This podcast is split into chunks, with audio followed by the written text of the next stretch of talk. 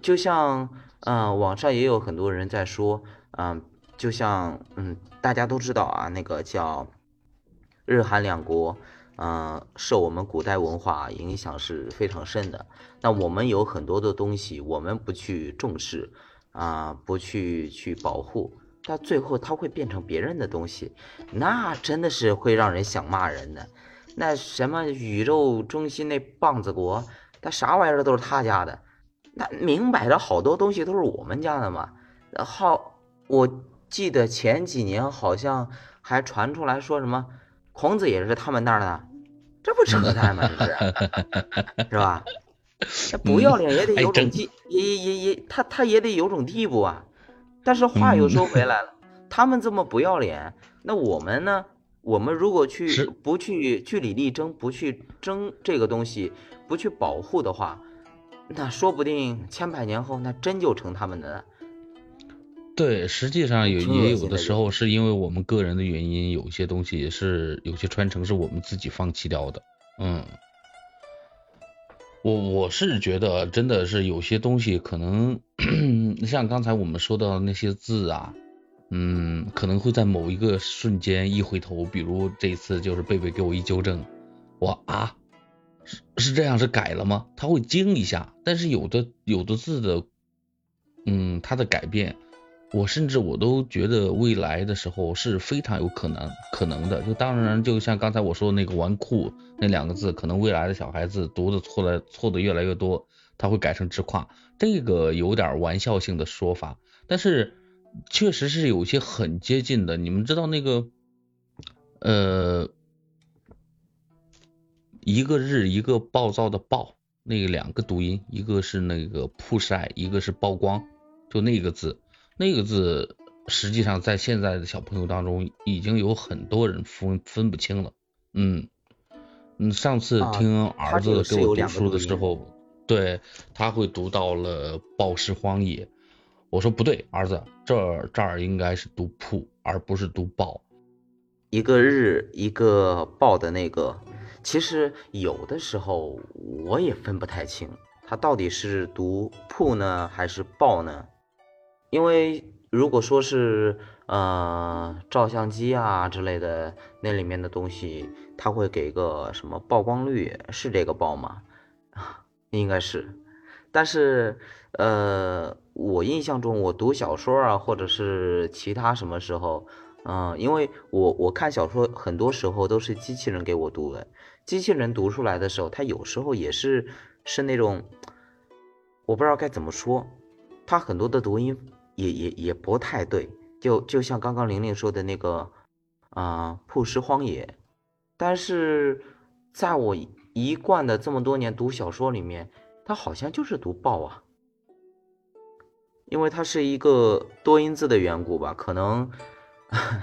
可能我们一时半会儿就是分不太清，但是，嗯，我觉着还是有必要把它给牢记的，因为怎么说呢？它它它这种东西，我感觉，嗯，多音字吧，好像没有那么没有那么困难。也许，也许只需要你啊少打一局游戏啊，也许只需要你少看一集，嗯，动画片或者是电视剧的时间，我们把那个记忆给加深一下，加强一下，这个东西它就是可以，嗯，可以做到，我们把它给区分开的。但是如果只是因为啊我们懒，或者是其他的一些因素。啊，人云亦云，最后把某些读音给完全的否掉了，那真的是挺遗憾的。对，其实吧，说实话，如果说把所有的字音的统一都变成就不要多音字了，取消多音字了，这个到底能方便多少呢？我我我不觉得，那该写错的孩子还是写错吧，对吧？该读错，他还是会读错。其实你看，你看我们，呃，包括我和银铃，还有贝贝，我们小的时候经历的教育，离现在已经这么多年了，我们还牢记于心呢，几十年了，对吧？海浪记于心。所以要在那个小孩小的时候如果就可以把这些东西就牢牢的，就是呃打上印记，让他记住，其实这不是件难事啊。关键就是编教对编教教材的人和这个专家们，他们得把握好这个这个方向，得把握。对，有有些有些东西呢，我们可以退一步；有些东西呢，可以人云亦云。但是有些东西它是绝对绝对不可以动摇的。你比如说这个文化传承这方面，它它是绝对绝对不可以动摇的。嗯，是的，就是这个这个呢，就需要，但是肯定会有力量和他这种抗争，一定会有的。那么就是看最终他怎么取舍，而且还是要看那个时代，就是那个当下的时代的那种情形去去看每一种，嗯，每一种坚持，它一定都有那个时代的烙印在里面，嗯。但是无论怎么样吧，刚，哎，你说，嗯，无论怎样，你说，你先说。就无论怎么样，这个这个东西得留个种在那儿吧，别多少年以后，你想把它重新拾起来的时候，大家都不记得了，没有一个记得的人怎么办呢？对，就是就就是最起码你得有个备份，最起码我们得知道它这个东西它它是曾经存在的，它是曾经是嗯一种非常美好的，呃一种非常伟岸的一种东西，它是存在的，而而不是说我们回头想要去看的时候，有一种茫然无措的感觉，对，不能有这你看渤种感觉。你你看渤海说的这个也特别对，他说关于文化传承，没有必要做到大统一，文化需要百花齐放，多姿多彩才好。嗯，我觉得以前对以前在那个时候，嗯，大统一是做过这个新文化运动做大统一的时候是那个时代的需求，但到我们现在这种当下的话，我觉得是需要百花齐放。所以为什么国家还会说什么文化自信，强调这种民族的才是世界的，然后又会有鼓励这么多的非遗，其实就是希望这样子的。嗯，嗯，就像刚刚我一直想说，玲玲提到了，嗯，一个叫什么杀马特，那个应该是兴起于零八、零九、一零年这个时间段儿。嗯，我记得很清楚，当时 不好意思，我也受过影响。那肯定的都会受影响。因 因为我当时记得，嗯，他们就是这个这个这个东西，它当时是非常非常火的啊、什么火星文啊，什么呃各种奇形怪状的那种装扮啊，还有一些所谓的流行语呀、嗯、我记得当时还还流行那个叫非主流的那个头像，还有 QQ 上的一些签名。啊，真的是，嗯，现在回想起来，奇形怪状的，很羞耻。然后我记得当时，嗯，有有一天，就因为我本身头发也是挺长的嘛，然后从小到大都挺长的。然后有一天我把那个头发也也给立起来了，立起来之后，那大冬天的，我一进教室门，我们那班主任看了我一眼，出去。啊，那乖乖的出去呗，是吧？然后没一会儿，班主任也出来了，看着我，头发什么情况？洗了去。我当时，我当时那心里，我靠，大冬天的，你让我现在去洗，我只能冷水洗啊。然后我我跟那个班主任对视了两秒，然后班主任说：“想进这个门儿，把头发给我洗了去。”嗯，行吧，洗了去。你是把头发给它立起来，像个喇嘛一样，戴戴帽子的喇嘛一样那种，在不不不，中像刺间一溜猬一样，不是不是，它是像刺猬一样的那种，嗯整个头就是那种爆炸的那种感觉。因为我在上面涂了那些叫定型啫喱膏，呃，然后头发它就立起来了。然后后来嗯洗了去，行洗了去。然后从那以后我就知道了啊，这玩意儿不可取，不然没有办法进教室门了，不可取。那你还不够叛逆啊？那那个年代，这个呃真正崇尚杀马特的人，估计根本就那我就是不洗，我这是我的自由。有，我我我记得当时我有一个同学，他也是那种把那头发染的染染的染成蓝色，整个头去漂了一下，然后染成了个蓝色。啊，到了学校里，大家的那个对他的那种新奇的目光，会让他有一种嗯鹤立鸡群、万众瞩目的那种感觉，啊，好像特别的神奇一样。但是，但是话又说回来，学生就应该有学生的样子。如果说你已经成年了，或者是怎样了啊，那你去玩这些奇形怪状，那是你的自由，对吧？但是学生还是应该有学生的样子的。嗯嗯，你你这样说，就是学校的这种坚持还是应该有的。可是，对，你觉不觉得现在？你可是现在你看啊，学校真的是很弱势的一个，就觉得老师也是很弱势的群体，不敢坚持，也不敢。就算学校它再怎么弱势，但是关于文化传承的这一块，我觉得应该强硬，绝对绝对不可以。绝对绝对不可以弱势下去。不，不，学校没法强硬，而是教材编写以及这种专家，所有这个你得坚持。你要不然你仅仅让老师去说说实话的，那就你你就光靠嘴说不行。拿教材出来，或者你拿这种这种这种专家的这种出来，你去去驳呀。你不能仅站在说，因为我是老师，所以。我说的就得是对的，在现在这个社会，我估我估计是行不通了。你靠身份压人是不行，的确行不通。对，专家这个名专专家已经成了一个骂人的词了。这这这专家都成骂人的词，老师更是。不过，嗯，跟你们说实话，对于所谓的那些专家，啊 我现在比较崇敬，崇敬的那些专家是。没有一些什么名声的那些专家，那如果说是啊，他的名声非常的响，所谓的大师，所所谓的教授，嗯，我可能会在心里给他来一句：去你丫的，你干嘛呢？真的有一有一些所谓的专家，所谓的教授，他真的就是沽名钓誉之徒，他就是一些嗯，所谓的那些所谓的那些那个叫。嗯，拜金，然后或者是一些不法之徒，他们不知道是一些什么心理，用来敛财也好，怎么着，然后给他啊打造出来的一个形象，所谓的专家，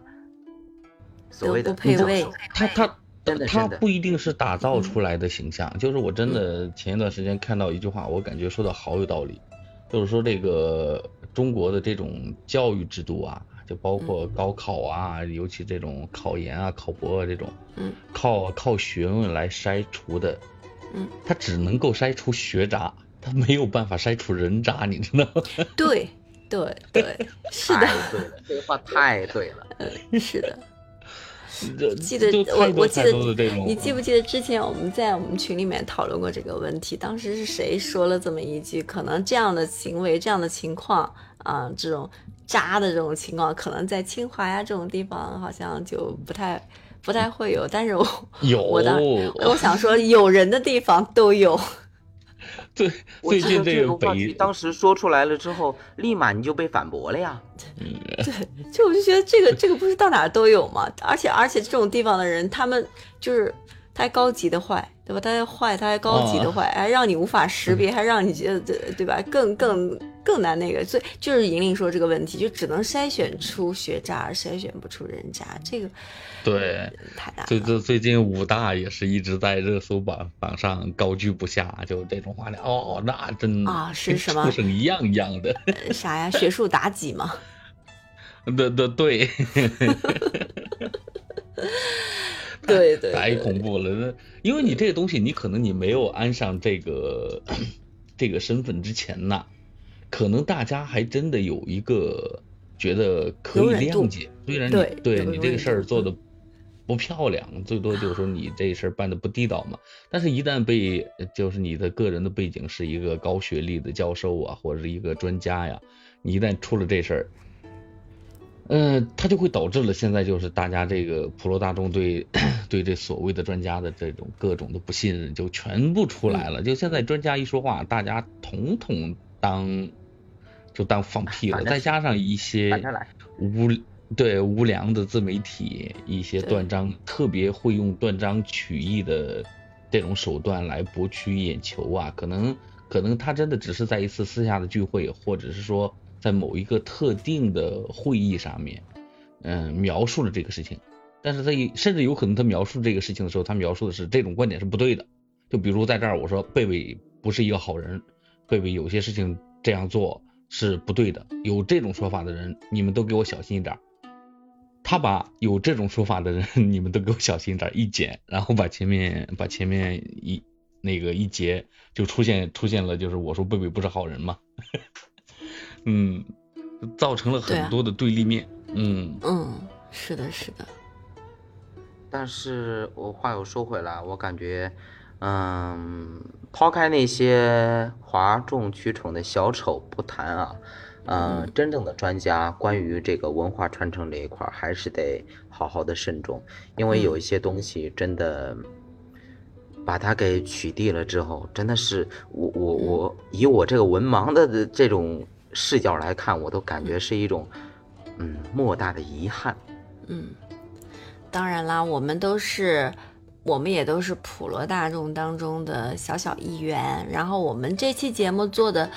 大家都表达的只是个人粗浅的观点啊，绝对也不是什么权威，呃，不不不不是什么权威，也不会说的很绝对，只是作为普罗大众听到了这些东西之后，大家发表一点小小的看法。如果说，呃，您的意见与我们不同啊，不喜勿喷呐。然后也可以跟我们在评论区大家一起互动讨论一下，是吧？嗯，但是我们也没有说绝对要怎么样，嗯，但是只是作为一个中国人，我们觉得需要保留一些，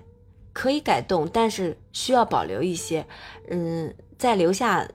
那么一个小种子、小印记在那个地方，也许哪一天它就有可能会。因为某一个契机，它有可能再被拿出来作为强调呢，是不是？这个这个印记，我们希望一直都在，无论它以怎样的形式，建筑的形式，嗯，文化呃，就文学的形式形式，各种形式，我们都希望能够有所保留。嗯，作为一个中国中国人，我们希望自己能够越来越自信，各方面都能越来越自信。与时俱进呢，啊，不是。是有必要的，也是那个非常重要的。但是我们，呃，文化传承传承中的一些瑰宝，我们是也应该去珍视的，不应该去那种，嗯，不自信啊，或者是怎样。其实这都是我们文化传承中的一些瑰宝，真的是，嗯，非常美丽，对，非常让人震撼的一些东西。对，也希望这些这些能够从从小，这孩子得从小就接受这些呀，别一天到晚就是看看游玩玩游戏啦，看看短视频啦，这些看应该也去看看书，研究研究，然后嗯呃，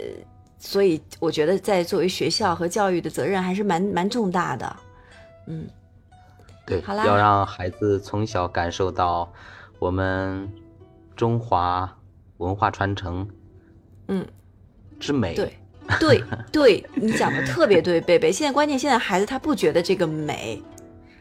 啊，那所以就需要我们成年人去教了呀，需要我们言传身教去影响、去引导啊。现在开始就要强调让他们多看、多听这种东西，然后去接受、去影响他，潜移默化的影响他。啊，行了，拉拉杂杂说了这么多，今天我们的节目就到这儿结束啦，欢迎各位的收听。好的，下周四我们同一时间，对，还会在这儿不见不散。那今天节目就这样啦，拜拜，拜拜。